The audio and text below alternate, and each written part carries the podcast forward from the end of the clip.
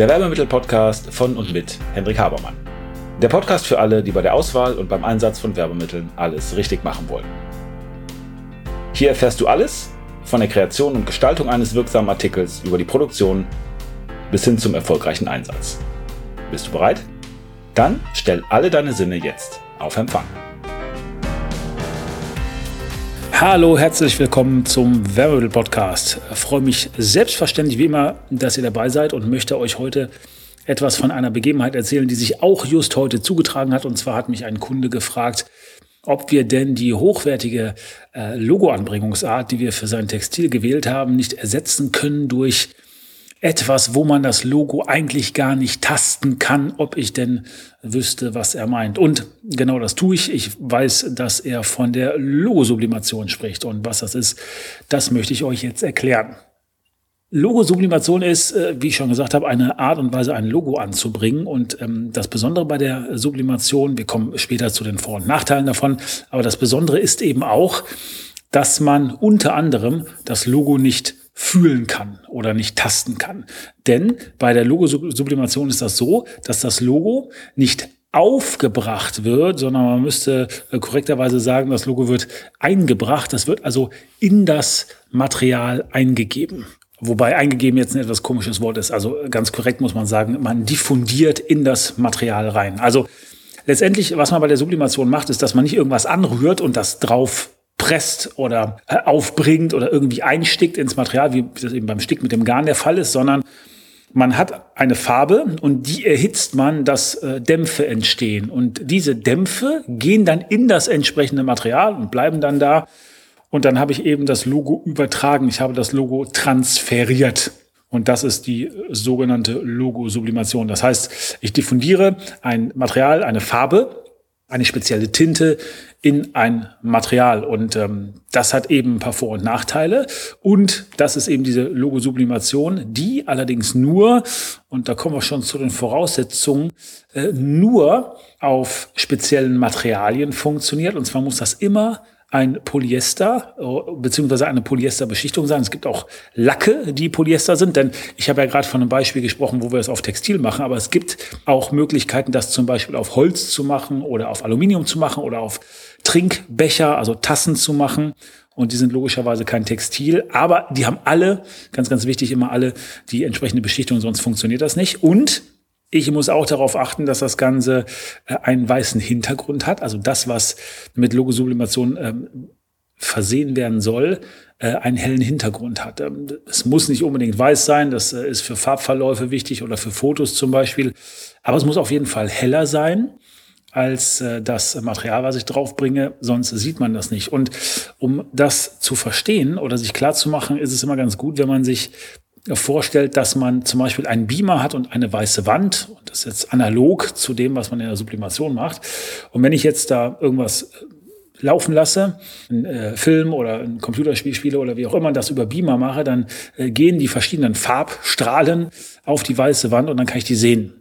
Und so stellen die sich dann da. Und jetzt stellt euch vor, ihr habt eine schwarze Wand und ihr richtet einen Beamer drauf, dann seht ihr gar nichts mehr weil das Schwarz die ganzen Farben schluckt. Und das ist genau der gleiche Effekt, der auch bei der Sublimation passiert. Das heißt, ich sehe dadurch, dass ich keine Farbe habe oder kein weißes Garn habe oder so, sehe ich das, was die Farbe auf dem entsprechenden Hintergrund macht. Und das sollte weiß sein, wenn ich Fotos habe, oder es sollte zumindest heller sein als das Dunkle, was ich draufstrahle, weil sonst kann ich nichts sehen. Und wenn es nicht weiß ist, verändern sich logischerweise auch immer die Farben. Ja, weil die Farben dann entsprechend in Anführungsstrichen reagieren mit dem Hintergrund. Also ganz, ganz wichtige Voraussetzung. Es muss ein weißes Material sein, beziehungsweise ein weißer Hintergrund. Manchmal ist das nur partiell. Also es gibt zum Beispiel Handtücher, die gelb sind oder grün oder blau. Und die haben ein, die sind auch ganz normal aus Baumwolle. Und die haben dann eine weiße Bordüre. Und diese Bordüre ist dann entsprechend mit diesem Polyestermaterial oder beschichtet mit entsprechendem Polyester. Und dann presse ich nur da das Logo drauf oder das Bild oder was auch immer ich habe.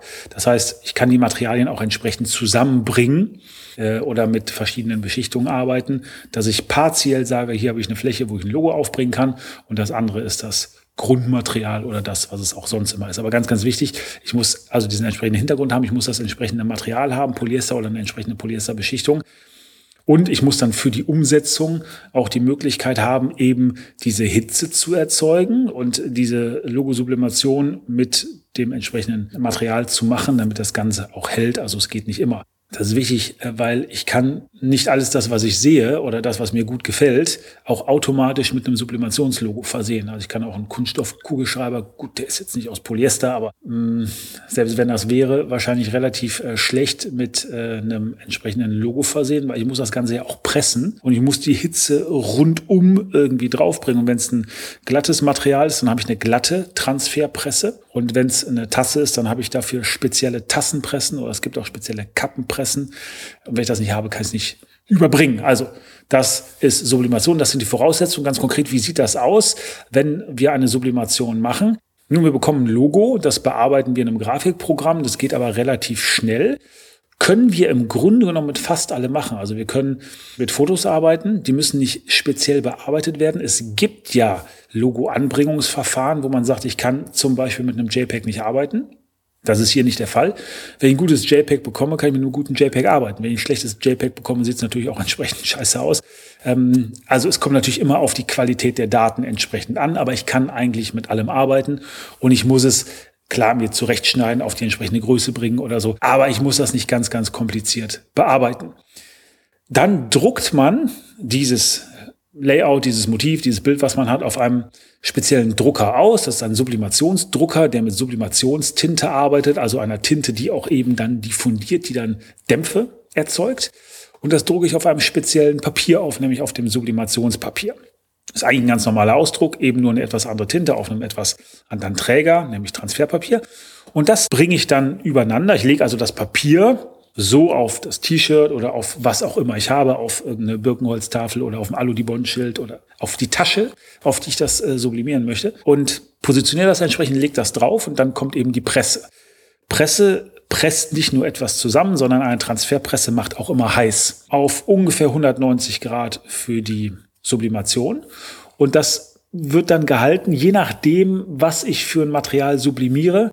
Das können 20, 30 Sekunden sein, das kann aber auch fast bis zu drei Minuten sein, wo also die Dämpfe auf der einen Seite erzeugt werden, aufsteigen und dann durch die Hitze in die entsprechende Oberfläche immer des zu sublimierenden Artikels und diese Oberfläche ist ja immer Polyester, also ganz, ganz wichtig, weil wir bekommen oft die Fragen äh, von Leuten, dass sie sagen, ich habe hier einen speziellen Artikel und ich habe hier ein vierfarbiges Logo und das soll irgendwie besonders toll aussehen und könnt ihr das dann nicht drum bringen, können wir das nicht sublimieren. Nein, wenn es eben nicht diese spezielle Beschichtung hat oder dieser spezielle Artikel ist.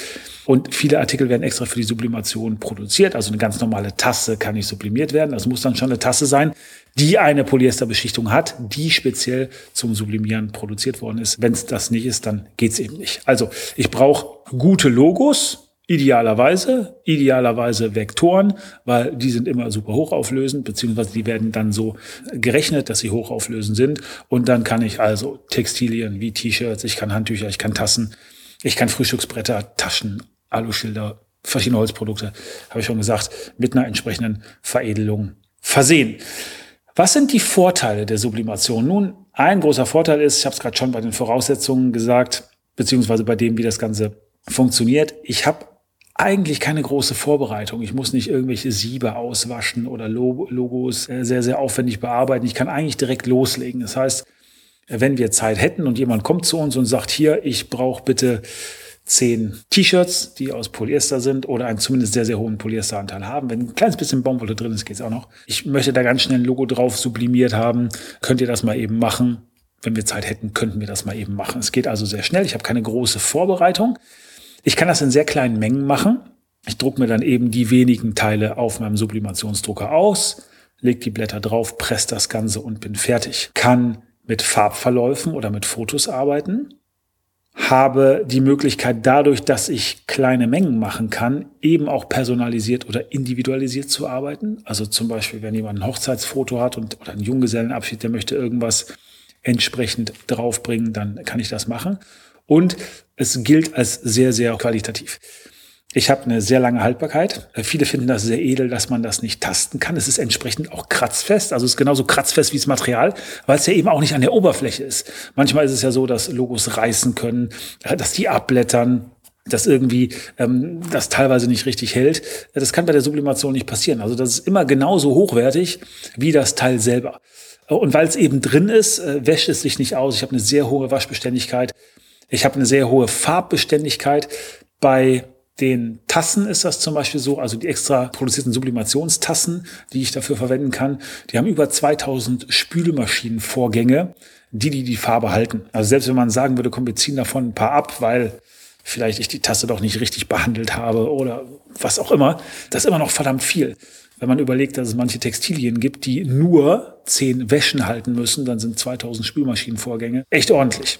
Das also soweit zu den Vorteilen. Das heißt, geht schnell, kann kleine Mengen machen, hat eine sehr gute Qualität, Farbverläufe, kann Fotos machen, habe keine Vorkosten, auch ganz wichtig, muss also nicht verschiedene Druckplatten oder Filme erstellen, um mehrere Farben zu machen. Das ist also wie beim Computerausdruck, das, was ich da ausdrucke, kann ich entsprechend produzieren. Was sind die Nachteile? Nun, die Nachteile sind natürlich, dass es nur für verschiedene Produkte machbar ist, nämlich für die, wo ich da auf der einen Seite eben das Polyester habe, die also auch 190 Grad zum Beispiel aushalten, die dürfen nicht schmilzen oder so. Auch nicht irgendwelche Applikationen, ne? auch nicht irgendwelche Seiteneinschweißungen oder irgendwelche Paspeln oder so.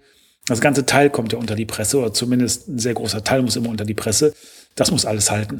Dann müssen die Materialien weiß sein oder zumindest irgendwie Pastellfarben oder relativ hell, sonst geht's auch nicht. Und wenn ich irgendwann sehr, sehr große Mengen habe, dann ist es nicht mehr so besonders wirtschaftlich, weil ich muss halt immer noch das Ding ausdrucken. Die Farbe kostet ja auch ein bisschen. Dann habe ich relativ viele Vorgänge. Da könnte dann ein Siebdruck oder ein anderes Druckverfahren einfacher sein. Und aus Sicht des Produzenten, klar, ich muss natürlich entsprechende Pressen haben wenn ähm, jemand eine Transferpresse hat, auf der er Textilien machen kann und jemand kommt und sagt, ich hätte gerne eine Tasse. Ich kriege nicht ähm, eine runde Tasse auf eine flache Presse, sondern ich brauche natürlich eine entsprechende Tassenpresse dafür oder entsprechendes Material. Nicht immer so ganz einfach. Und zu guter Letzt, wie teuer ist eine Sublimation? Ähm, richtige Antwort immer, es kommt drauf an. Worauf kommt es an? Es kommt auf die Größe an, die ihr haben wollt. Wenn ihr ein sehr großes ähm, Logo habt, dann brauche ich ein entsprechend großes Papier. Ich brauche entsprechend mehr Tinte, äh, brauche vielleicht sogar einen entsprechend größeren Drucker, einen A3-Drucker oder so, wenn ich ein großes Motiv drucken will, was äh, eben für A4 ein bisschen zu groß ist. Äh, die Preise liegen bei zwei, drei Euro, würde ich sagen. Das ist mal so eine, so eine Hausnummer, mit der man einigermaßen gut arbeiten kann für, für eine Menge, die nicht zu klein und nicht zu groß ist. Aber das ist nur mal so als ganz, ganz grober Veredelungswert. Immer natürlich plus Material, was man hat, also plus die Tasse, plus das T-Shirt, plus das Alu-Dibond-Schild, was ich entsprechend mache. Also nur mal ganz, ganz, ganz roundabout. Das ist nicht so, so, ein, so ein Cent-Artikel wie ein Tampondruck. Wenn ich 1000 Kugelschreiber bedrucke, dann liege ich ja bei, bei deutlich unter 50 Cent äh, für einen einfarbigen Druck. Äh, wenn ich eine, einen Stick habe, der, der einigermaßen hochwertig ist, der eine entsprechend hohe Stich, Stick, also äh, Stichzahl hat, da bin ich deutlich teurer als ein, als ein entsprechender Druck. Hier liegen wir irgendwo würde ich ganz, ganz, ganz grob sagen, dazwischen. Wenn ihr sagt, ich wollte immer schon äh, so ein Logo haben, was man nicht ertasten kann, was im Material ist. Und ich finde es total super, dass ich eine hohe äh, Farb- und Waschbeständigkeit habe und dass ich sogar ein Foto umsetzen kann. Dann schreibt uns doch einfach gerne an anfrage at habermann.info. Sollte es so sein, dass ihr die ein oder andere Frage noch äh, zu diesem Podcast oder zu einem Fachthema habt, dann schreibt uns auch. Lasst uns wissen, was ihr auf dem Herzen habt. Und ähm, ja, ich hoffe, ihr seid ein bisschen schlauer. Ich hoffe, das macht Sinn für euch. Vielleicht habt ihr ein paar gute Ideen, was man machen kann, wenn ihr keine Ideen habt, weil ihr noch gar nicht wisst, was ihr machen könnt, aber sagt, oh, das mit dem Podcast, das ganze Thema gegenständliche Kommunikation, das macht schon Sinn, das macht schon Sinn, eigentlich mal den kompletten Menschen und die Psychologie des Menschen mit einzubeziehen, weil schließlich wollen wir dem ja was verkaufen und Geschäft wird immer noch von Mensch zu Mensch gemacht. Dann schreibt uns auch einfach und wir entwickeln gemeinsam ein paar Ideen und setzen gegenständliche Kommunikation so in Szene, dass ihr maximal davon profitieren könnt und Kunden für euch gewinnt. Ich wünsche euch eine gute Restwoche. Bis dann. Macht's gut. Ciao. Und damit sind wir am Ende der heutigen Folge. Ich hoffe, ihr habt ein paar interessante Erkenntnisse gehabt und seid ein wenig schlauer, als ihr es noch vor ein paar Minuten wart. Wenn euch das Ganze gefallen hat, leitet es gerne weiter an Freunde oder Kollegen, die auch ein Interesse oder eine Affinität zu dem Thema haben. Und natürlich hoffe ich, dass ihr bei der nächsten Folge dabei seid. Wenn es etwas gibt, was euch interessiert, was ihr noch behandeln möchtet, wo ihr gern ein wenig intensiver reintauchen wollt, schaut bitte in die Show Notes, da sind unsere Kontaktdaten angegeben mit einer E-Mail-Adresse. Schreibt uns eine Mail und wir werden entweder, wenn das für viele Leute interessant erscheint, das in den Podcast behandeln. Ansonsten bekommt ihr von mir oder einem meiner Teammitglieder eine Mail. Also, vielen Dank